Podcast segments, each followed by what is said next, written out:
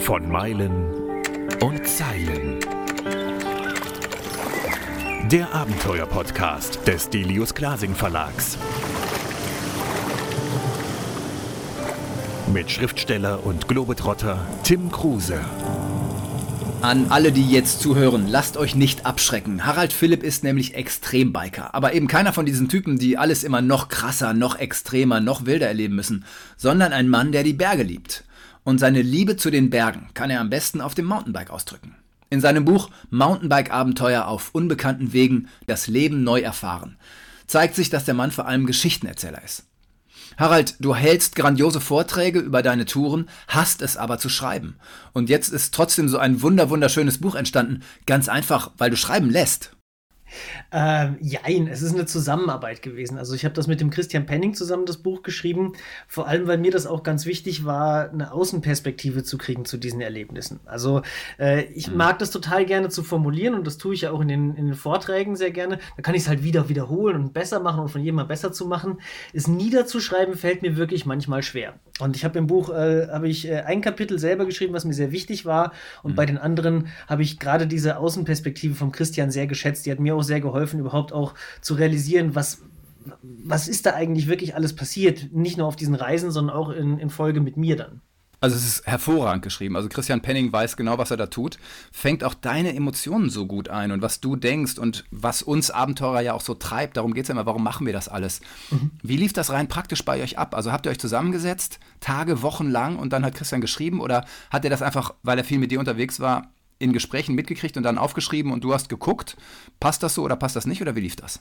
Nee, wir haben uns tatsächlich äh, mehrmals, äh, also das ging wirklich über viele Wochen hin äh, getroffen, um überhaupt auch erstmal eine Struktur zu bekommen. Das Thema, was ich da eigentlich mit rüberbringen will mit dem Buch, da geht es ja um dieses Finden, was ja schon fast was Philosophisches ist. Wie findet man eigentlich? Man, man kann ja mhm. durchaus etwas finden, was man gesucht hat, aber manchmal findet es einen auch oder manchmal passieren Dinge und man findet Sachen, von denen man gar nicht gewusst hat, dass die irgendwie irgendwie auf dem Weg liegen könnten. Und äh, de, das in eine, in eine Struktur zu bringen, zuerst einmal, um dann daran dann meine Geschichten und meine Erlebnisse konkret werden zu lassen. Das, das hat erstmal einiges an Strukturzeit gebraucht und dann ging das tatsächlich über Wochen und Monate hinweg, dass wir uns mit den einzelnen Kapiteln beschäftigt haben. Nenn mal ein Beispiel, was du gefunden hast, was du gar nicht gesucht hast. oh, diverses. Also ich finde das für mich imposanteste war eigentlich die Reise nach Nordkorea das ist, das ist ein, ein Land, wurde halt gefragt, ob ich damit hin will. Und ich habe zuerst gedacht, oh Gott, Nordkorea, das ist, das ist der totale Terrorstaat, ein Land ohne Meinungsfreiheit, ohne Menschenrechte. Was habe ich denn da verloren? Und habe dann aber auch in dem Moment des drüber Nachdenkens gemerkt, dass mir dieses Land gleichzeitig total fremd ist, aber ich so viele Bilder schon im Kopf habe. Und das ist eigentlich immer ein Zeichen für Vorurteile. Und wenn man Vorurteile hat, dann, dann und die versucht beiseite zu legen, und das war wirklich meine Challenge, nach Nordkorea zu reisen und möglichst unvoreingenommen zu sein, dann kann man oft was Neues finden. Also finden entwickelt sich meistens in so Kontrasten. Und ich habe in Nordkorea Menschen kennengelernt, die mhm. wirkliche Menschen sind. Ich hatte vorher gedacht, das, das, kann, das kann doch nicht möglich sein, die in diesem System leben und die da auch äh, zum Teil auch, es gibt Menschen, die dort auch ein angepasstes und dadurch glückliches und zufriedenes Leben führen können. Und ich habe dort gefunden für mich, dass die Welt bei weitem nicht so schwarz-weiß ist, wie ich das vorher gedacht habe. Also wir konnten dort, dadurch, dass wir mit dem Fahrrad die Menschen so gut haben kennenlernen können, deren Perspektive einnehmen. Und ich meine, dort wird den Kindern von Kleinkind auf mhm. erzählt, zum Beispiel die gegenteilige Geschichte wie uns. Deren Geschichte ist, der Mensch im Westen ist böse. Bei denen ist alles käuflich. Die können nicht als Gemeinschaft funktionieren und die haben keinen großen Führer, der, der sich um sie kümmert. Und das mal so aus ihrer Perspektive mhm. zu sehen, da habe ich viel, viel über uns gelernt. Das merkt man ja auch, wenn man zum Beispiel in Amerika ist. Ich war letztes Jahr da und da habe ich mit Trump-Wählern gesprochen. Und von hier aus gesehen denkt man, welcher Wahnsinnige würde den Wahnsinnigen wählen? Außer Wahnsinnige mhm. natürlich. Und wenn du dann mit denen sprichst, denkst du, ja, irgendwie kann ich deren Perspektive verstehen. Wir wissen auch viele Sachen einfach nicht, ja, dass Trump Regularien heruntergefahren hat, dass es zum Beispiel für Kneipenwirte viel, viel leichter ist, jetzt ähm, vernünftig zu arbeiten, sozusagen in deren Augen, äh, ohne zu viele Regularien. Ja. Und natürlich wählen die ihn. Die mach, der macht denen das Leben leichter und das wissen wir alles nicht. Und deshalb sind Reisen halt so wichtig. Äh, das ist genau die Perspektivöffnung, um die es ja auch in deinem Buch geht. Deshalb heißt es ja auch Pfadfinder. Du, du bist wirklich unterwegs und findest. Ja, genau. Also ich meine, das, das, das bin ich mein ganzes Leben schon. Das sind wir wahrscheinlich alle irgendwie mehr oder weniger bewusst oder unbewusst. Und das ist ja auch so ein roter Faden, der mit durch das Buch geht, ist äh, seinen eigenen Weg zu finden. Wie passiert das eigentlich? Wie kommst du in deinem Leben irgendwie äh, vorwärts oder, oder wie, wie entwickelt sich das? Wie viel davon kannst du selber bestimmen? Wie kannst du auch das Finden so ein bisschen reizen? Also da gibt es ja durchaus Möglichkeiten, mhm. äh, in die Welt aufzubrechen und, äh, und sich finden zu lassen und dadurch irgendwie zu lernen, sich selber weiterzuentwickeln und, und so durchs Leben zu gehen. In dem Buch sind auch grandiose Bilder zu sehen. Also zum Beispiel aus Nordkorea. Ich fand beeindruckend dieses Bild von Kim Jong-un und seinem Vater wie äh, diese riesen Figuren, vermutlich aus Bronx oder keine Ahnung, woraus die sind, und dann winzige Menschenfiguren darunter. Wie habt ihr die Bilder gemacht? Also du musst ja eigentlich immer einen Profifotografen dabei haben, oder nicht? Ja, unterschiedlich. Also es gibt, äh, ich, ich, mache meine, meine Reisen und meine Expeditionen, die äh, habe ich zuerst meistens irgendeine Idee, wie ich die mache und dann entwickelt sich daraus, wie wir da vor Ort unterwegs sind. Haben wir Filmteam dabei, Fotografen oder mache ich auch manche Sachen, mache ich zum Beispiel einfach nur selber mit GoPro, gerade wenn es wichtig ist, ganz nah bei mir, bei meinem Erlebnis zu sein. Mhm. Und da in Nordkorea war schon klar, wir werden dort keinen Film drehen mhm. können, weil wir im Vorfeld gar nicht gewusst haben, wie viel kommen wir da eigentlich zum Radfahren oder zu was auch immer. Wir haben ja zwei lokale Führer vom Regime mit dabei gehabt, die auch die ganze Zeit darauf aufgepasst haben, was wir da machen. Und äh, da, da kann man nicht wissen, was da nachher alles möglich ist. Ein Foto ist schnell gemacht. Für ein Video brauchst du immer ein bisschen mehr Zeit und Raum und äh, dann haben wir das halt so gemacht. Das war, das war aber auch nachher genau der richtige Weg. Und wir hatten auch witzigerweise mhm. gerade mit diesen beiden äh, Guides, mit den Führern, das waren ja die Menschen, mit denen wir am intensivsten unterwegs waren. Und normalerweise sind die es gewohnt, westliche Touristen, das ist für die echt ein schwerer Job, die irgendwie zu bändigen, weil jeder von denen will irgendwie was, äh, was Verrücktes, was Eigenes machen, Regeln brechen und die sind sehr regelfolgsam.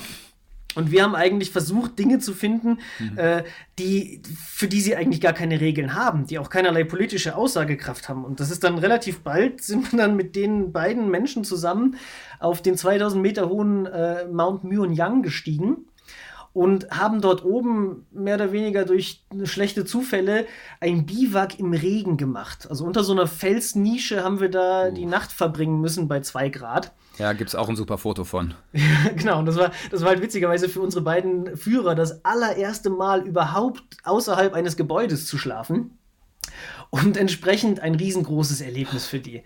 Und das hat uns, das hat uns so als äh, Team wirklich zusammengeschweißt. Wir waren dort Menschen, die aus ganz verschiedenen Kulturräumen kommen, die, die politisch, ideologisch nicht anders hätten sein können, aber durch dieses gemeinsame Abenteuer sind wir eine, eine Gemeinschaft geworden. Das fand ich total spannend. Ja, man muss dann aber auch sagen, was sind denn das für miserable Führer, die noch nie draußen geschlafen haben? Also wenn man so eine Tour macht. Ne?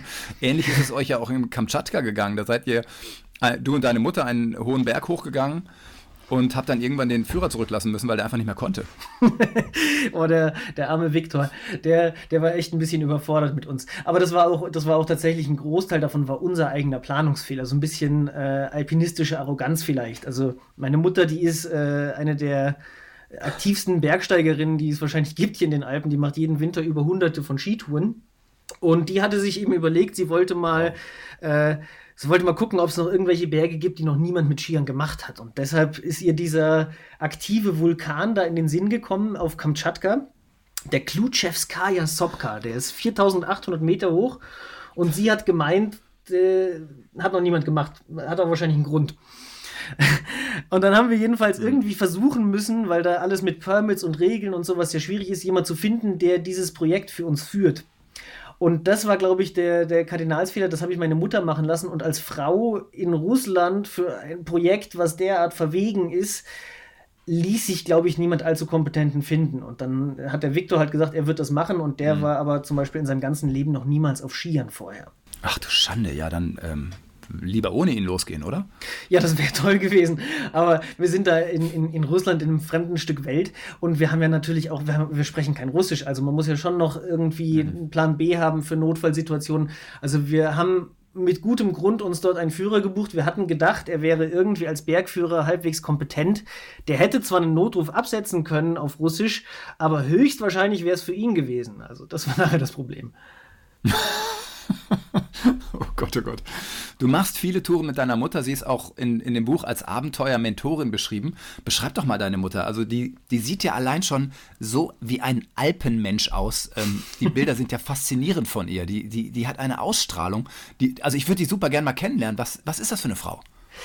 Oh, das ist natürlich als Sohn äh, seine Mutter als Mensch zu beschreiben ja. etwas schwierig. Wobei, witzigerweise, ich habe ja mit ihr äh, zwei verschiedene Ebenen von, äh, von Umgang. Also es gibt einmal die Mama, und dann nenne ich sie auch Mama wenn es halt um die Rolle Mutter geht, wenn sie sich um mhm. mich sorgt oder ich mich um sie sorge oder halt solche Dinge.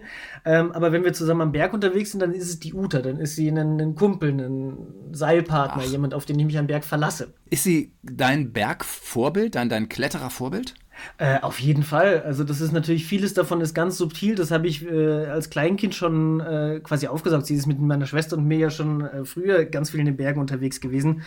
Und ich erinnere mich, dass da halt auch bei diesen Touren, da ist immer irgendwas schiefgelaufen. Also das waren nie die perfekten Abenteuer, sondern meistens war man irgendwo in irgendeinem Dolomitengewitter nachher festgesessen.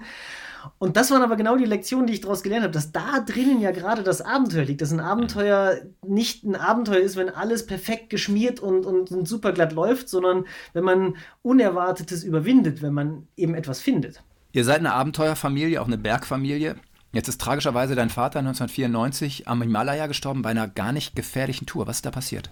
Ja, also das klingt jetzt natürlich, wenn ich direkt meine Mutter vorgestellt habe, die wirklich ein wilder äh, Bergsteiger ist. Mein Vater war bei weitem nie so wild wie meine Mutter unterwegs. Also der hat tatsächlich, äh, als das passiert mhm. ist damals im Himalaya, da hat er einen Bürojob, einen Beamtenjob in, in Bonn beim Forst gehabt. Also das war kein äh, Extremalpinist. Er hat sich diesen Traum vom Himalaya damals äh, äh quasi touristisch ermöglicht. Er ist mit dem deutschen äh, Summit Club unterwegs gewesen.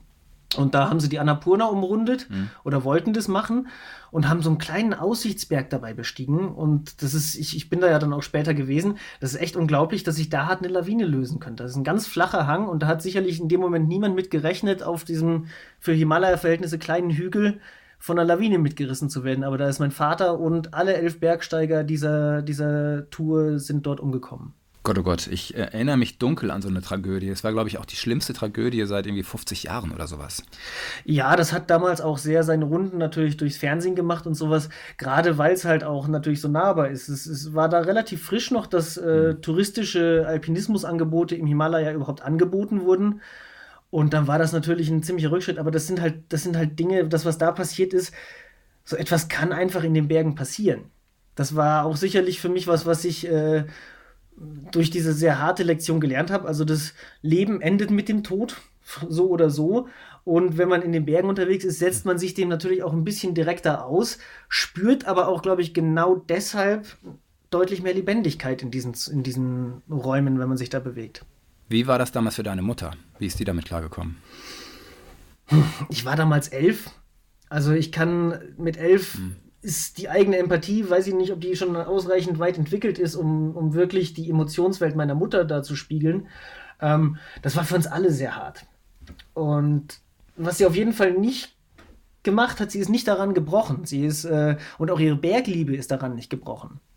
Also ist, wir haben wirklich, glaube ich, im Endeffekt sehr viel Positives daraus uns gezogen. Natürlich äh, wäre es toll gewesen, wenn mein Vater äh, leben würde weiterhin. Aber andererseits ist es halt auch so einen, eine Realisation, worum es eigentlich im Leben geht. Und das habe ich dann auch damals, als ich dann an diesem Berg selber wieder unterwegs war mit dem Mountainbike, habe ich das ganz deutlich gespürt, wie wichtig das ist, die Endlichkeit des Lebens zu verstehen. Das sich wirklich innerlich bewusst zu machen, erst das gibt dem Leben nämlich den Wert. Wenn wir ewig leben würden und der Tod nie ein Thema wäre, dann wäre alles belanglos. Das wissen alle Abenteurer, alle, die unterwegs sind erfahren das immer wieder und ich kann für mich sagen, ich kann das gar nicht tief genug erfahren. Ich mhm. möchte nicht mein Leben in einem 9-to-5-Job verbringen. Ähm, ich möchte nicht für eine Institution oder für einen Chef arbeiten, wo ich nicht hundertprozentig dahinter stünde. Mhm. Und somit ist einfach wichtig, dieses Leben, was wir nur einmal haben, komplett zu leben. Mich fragen dann immer wieder Leute, ja, wie machst du es denn? Also ich bin ja jedes Jahr auf irgendwelchen Abenteuern auch unterwegs und mich fragen Leute, wie machst du es finanziell? Bei mir ist es so, dass ich fürs ZDF arbeite und da äh, frei und da relativ gut bezahlt werde für die Filme, die ich für die mache. Und ansonsten hangle ich mich irgendwie durch. Also ich habe nie einen mhm. Pfennig Geld über, aber ich komme irgendwie durch. Wie machst du es?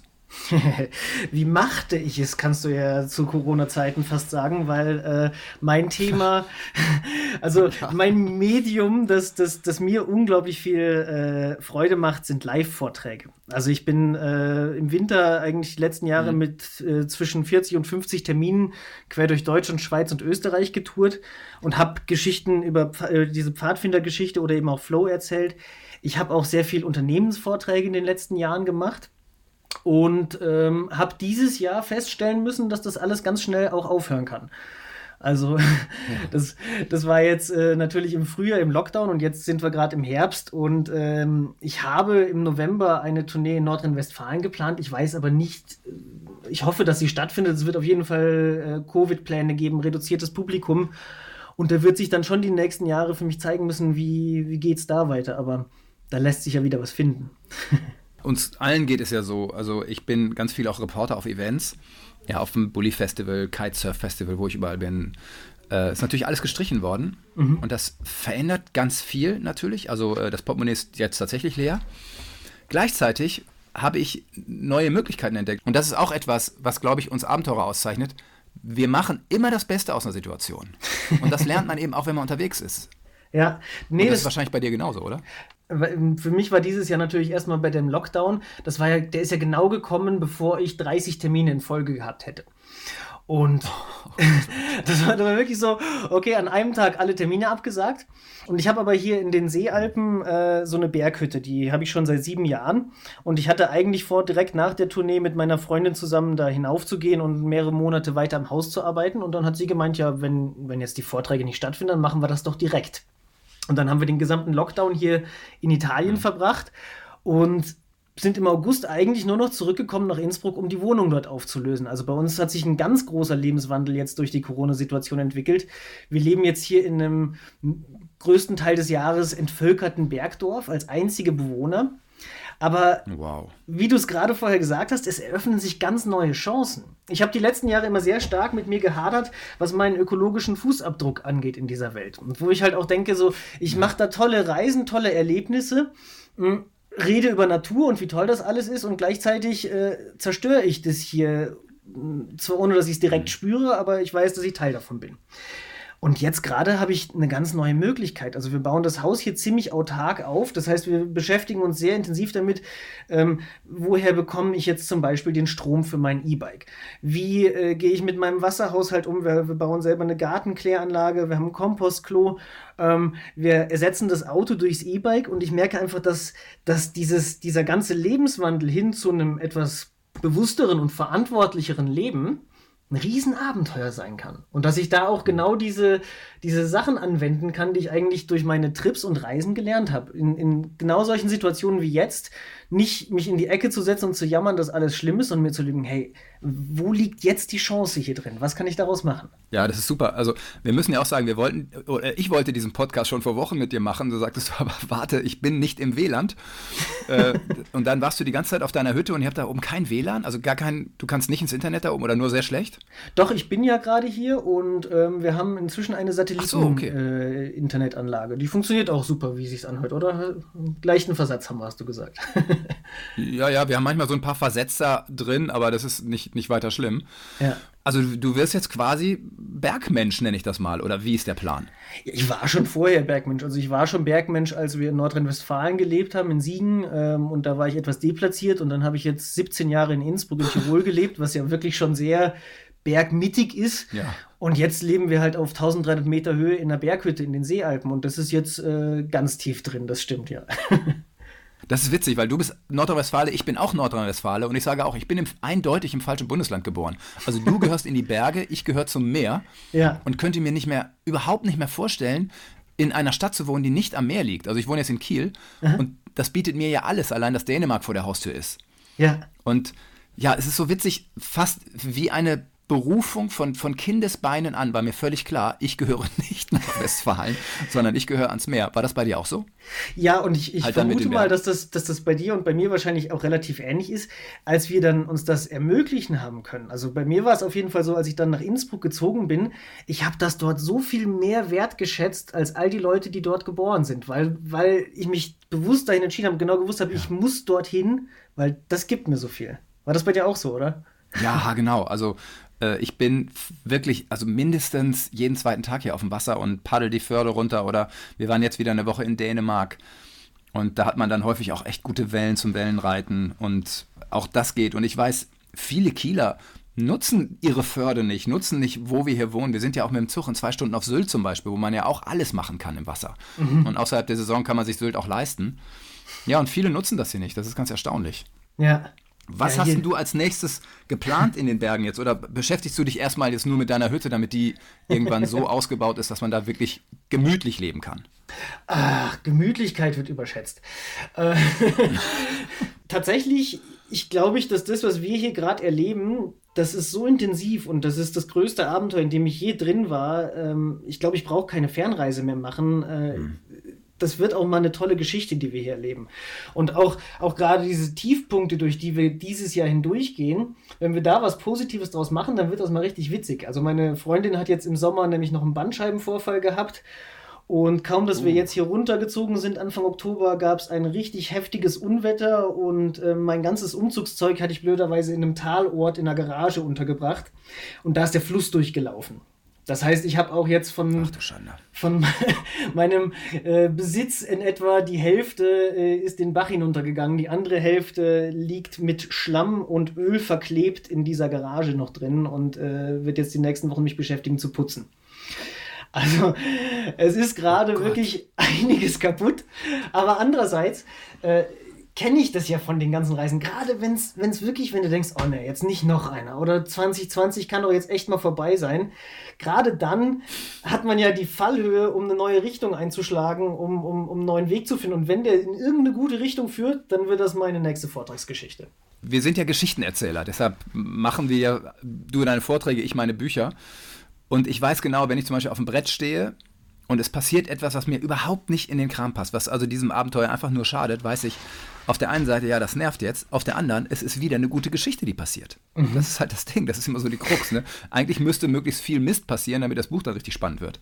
Ja, ja es, sind, es sind so ein paar Dinge, die man, glaube ich, auf Abenteuern auch lernt, die, die der normalen linearen Logik so ein bisschen widers widersprechen. Also äh, die, die größten Abenteuer erlebt man, wenn, wenn Dinge schief laufen. Die größte Freiheit erlebst du auch nicht, wenn du die maximale Auswahlmöglichkeit hast, sondern wenn du, wenn du dich entscheidest, wenn du eigentlich gewisse Dinge nicht tust und sagst, das eine will ich machen.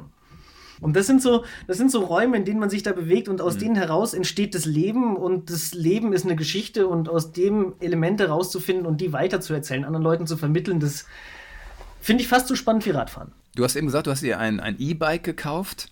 Mhm. Was ist denn für dich ähm, das richtige Rad? Oder ist das, gibt, oder könntest du zehn Räder besitzen und dann irgendwann gucken, äh, auf dem Terrain ist das richtig?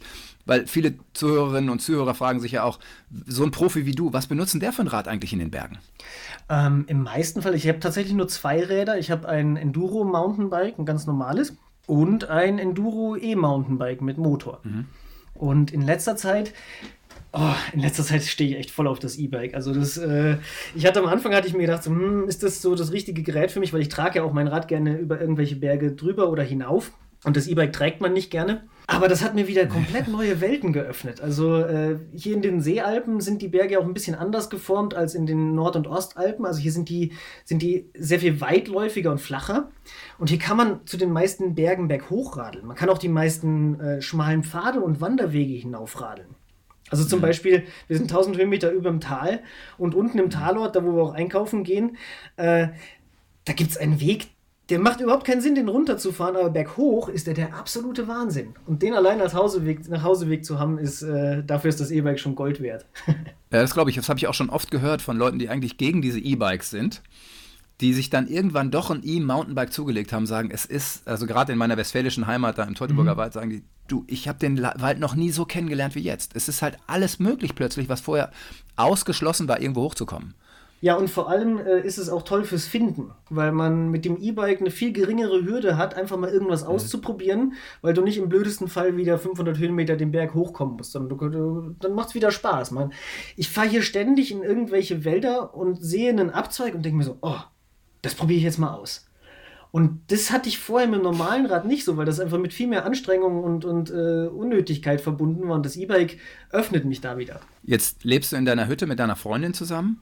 Ist sie denn auch Bikerin und, oder Mountainbikerin? Teilt ihr das Hobby? Ja, ja, natürlich. Also äh, sie ist da mindestens genauso leidenschaftlich wie ich, weil äh, das. Ich, ich, kann mir einfach nichts vorstellen, wir können uns beide eigentlich nichts vorstellen, was, was cooler ist zu machen, als Mountainbike zu fahren. Wir probieren auch andere Sachen aus, wir gehen klettern, wir gehen Canyoning, haben hier direkt eine Schlucht vorm Haus.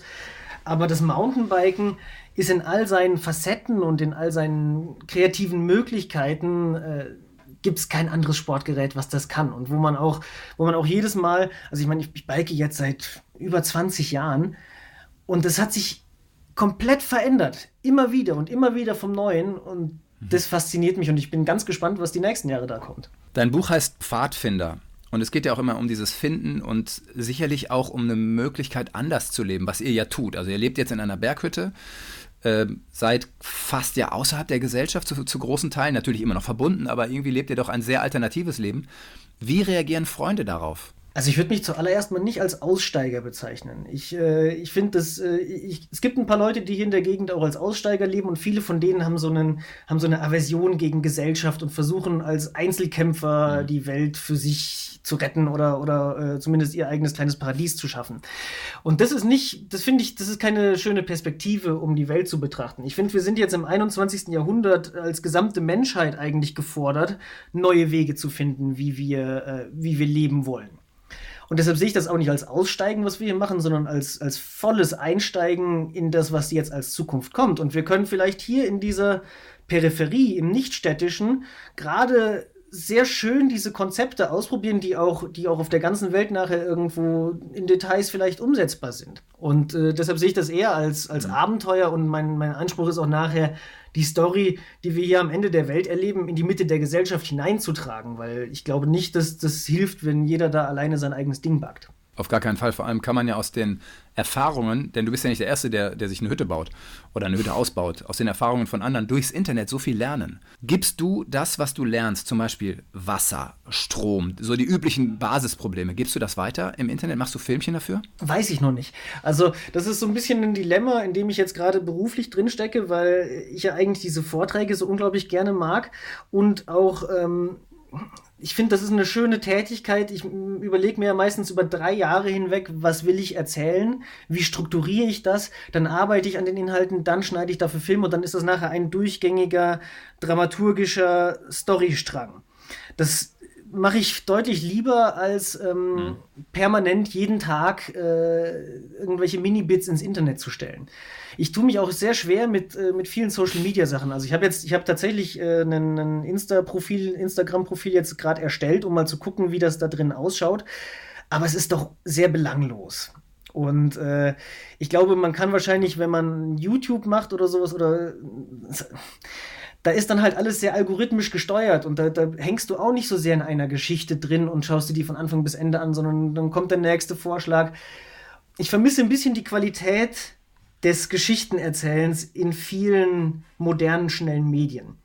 Und deshalb, wir werden sehen. Also äh, mhm. ich hoffe, dass ich auch, äh, dass, dass diese Covid-Situation vielleicht in einem Jahr oder sowas sich so eingependelt hat, dass es für dieses Live-Format wieder Raum gibt, weil es gibt für mich nichts Besseres, wirklich mit Menschen direkt in Interaktion zu stehen und dort meine, meine Geschichte zu erzählen und auch auf Rückfragen zu reagieren. Und äh, das ist was ganz anderes als irgendwie ähm, Hashtag ähm, das ist mein neues Wassersystem. Klar. Ja. Klar, also ich habe auch keinen Instagram-Account. Ach, Freue mich da noch gegen, werde auch keinen mehr machen, auch wenn mir Leute immer wieder sagen, musst du haben. Sag ich so, nö, muss ich nicht. ich habe Facebook und das reicht mir dicke. Ja. Und äh, überlege es auf YouTube mal so, so einen Sub-Kanal zu machen, bin da auch schon dran. Aber ich finde das auch echt anstrengend. Und was ich auch genau wie du liebe, sind die Vorträge, die eben gerade nicht gehen. Wie läuft das mit Vorträgen bei dir? Hast du eine Agentur, die dich vermittelt oder bist du äh, frei oder hast auch eine Agentur oder wie läuft das bei dir?